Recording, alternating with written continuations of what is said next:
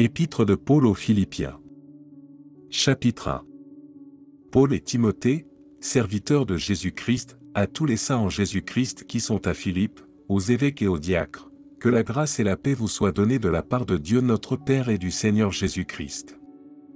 Je rends grâce à mon Dieu de tout le souvenir que je garde de vous, ne cessant, dans toutes mes prières pour vous tous, de manifester ma joie au sujet de la part que vous prenez à l'Évangile, depuis le premier jour jusqu'à maintenant. Je suis persuadé que celui qui a commencé en vous cette bonne œuvre la rendra parfaite pour le jour de Jésus-Christ. Il est juste que je pense ainsi de vous tous, parce que je vous porte dans mon cœur, soit dans mes liens, soit dans la défense et la confirmation de l'Évangile, vous qui tous participez à la même grâce que moi.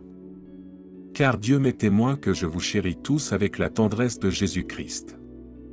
Et ce que je demande dans mes prières, c'est que votre amour augmente de plus en plus en connaissance et en pleine intelligence pour le discernement des choses les meilleures, afin que vous soyez purs et irréprochables pour le jour de Christ, remplis du fruit de justice qui est par Jésus-Christ, à la gloire et à la louange de Dieu.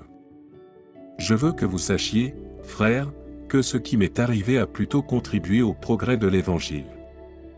En effet, dans tout le prétoire et partout ailleurs, nul n'ignore que c'est pour Christ que je suis dans les liens, et la plupart des frères dans le Seigneur, encouragés par mes liens, ont plus d'assurance pour annoncer sans crainte la parole. Quelques-uns, il est vrai, prêchent Christ par envie et par esprit de dispute, mais d'autres le prêchent avec des dispositions bienveillantes. Ceux-ci agissent par amour, sachant que je suis établi pour la défense de l'Évangile, tandis que ceux-là, animés d'un esprit de dispute, annoncent Christ par des motifs qui ne sont pas purés avec la pensée de me susciter quelque tribulation dans mes liens. Qu'importe De toute manière, que ce soit pour l'apparence, que ce soit sincèrement, Christ n'est pas moins annoncé, je m'en réjouis, et je m'en réjouirai encore.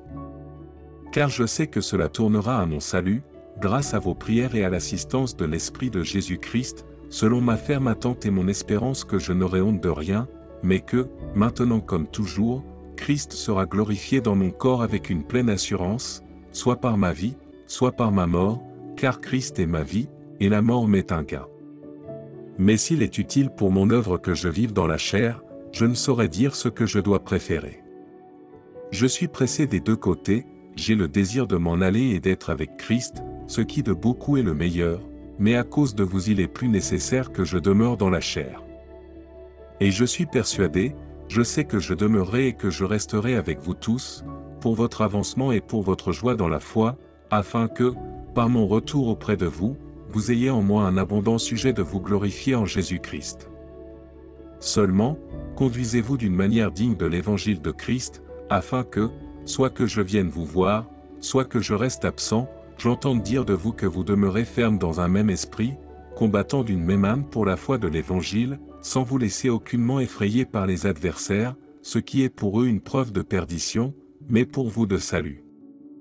Et cela de la part de Dieu, car il vous a été fait la grâce, par rapport à Christ, non seulement de croire en lui, mais encore de souffrir pour lui, en soutenant le même combat que vous m'avez vu soutenir, et que vous apprenez maintenant que je soutiens.